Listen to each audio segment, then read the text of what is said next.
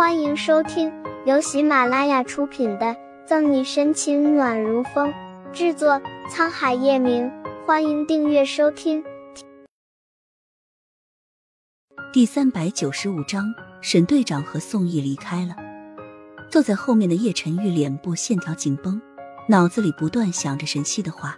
不知为何，他很反感他将他推向其他的女人，尤其还说出互不相干的话。各位市民，大家好。春去秋来，这一转眼冬天都已经过一个月了。这段时间的下城也小雨连绵不绝。不过，告诉大家一个好消息：今晚八点，也就是再过半个小时，下城将会迎来今年第一场雪。明知叶晨玉没有听天气预报电台的习惯。乔宇还是冒死把音量调到最大。跟了叶晨玉这么多年，乔宇哪能不知道他的脾气？心情郁闷的叶晨玉没有呵斥乔宇，听了天气预报电台后更加郁闷，忍不住看了眼后视镜，早就看不见沈西的影子了。紧抿着薄唇，叶晨玉的烦躁到了一个顶点，他觉得自己好像着了那女人的道了。从一开始，这女人就想方设法的要离开自己。而他现在把她丢在那里，岂不是让他高兴的找不到北了？没错，他应该紧紧的将这死女人捆在身边，让他知道一年前他在警室睡了他的举动是错的多离谱，而不是顺他心意放他离开。停车。这样想着，叶晨玉重重的拧着眉。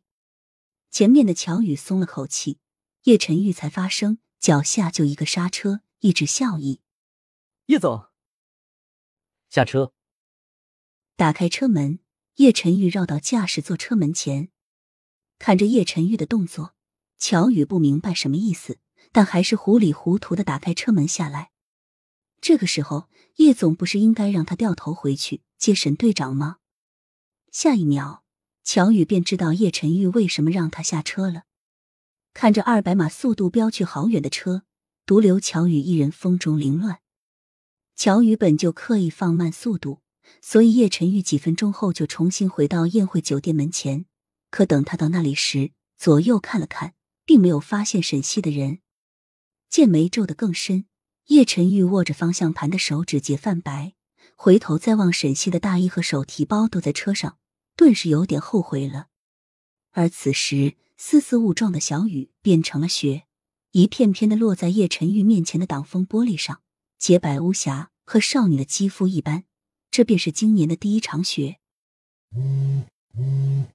叶晨玉正想着沈西会去哪里，置物盒里的手机嗡嗡作响了起来。喂，声音冷冷如窗外的雪，是个人都听出叶晨玉的心情不好。料想到结果，乔宇咽咽口水。叶总，沈队长他他和宋毅离开了。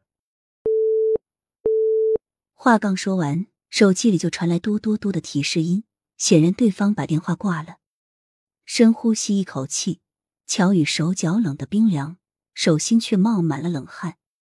唉，他也不想出卖沈队长，但死道友不死贫道。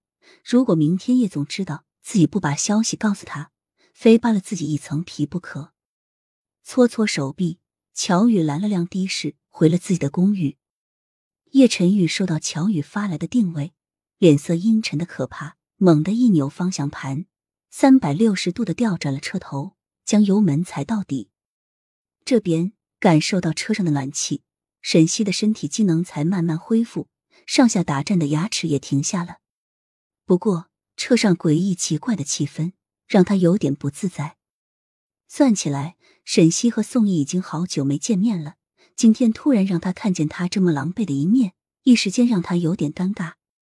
沈西不知道在路边站了多长时间，直到确定叶晨玉真的不会回来，天上的雪也落在他的肌肤上，然后化成水，心落入谷底的他想了找什么办法回去时，宋毅突然出现在他面前。迫于无奈，沈西便上了车。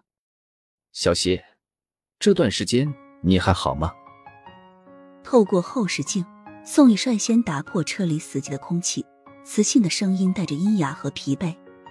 裹紧备用毛毯，沈西抿抿唇，点头：“嗯，还好。前两天去国外执行任务，昨天才回来。”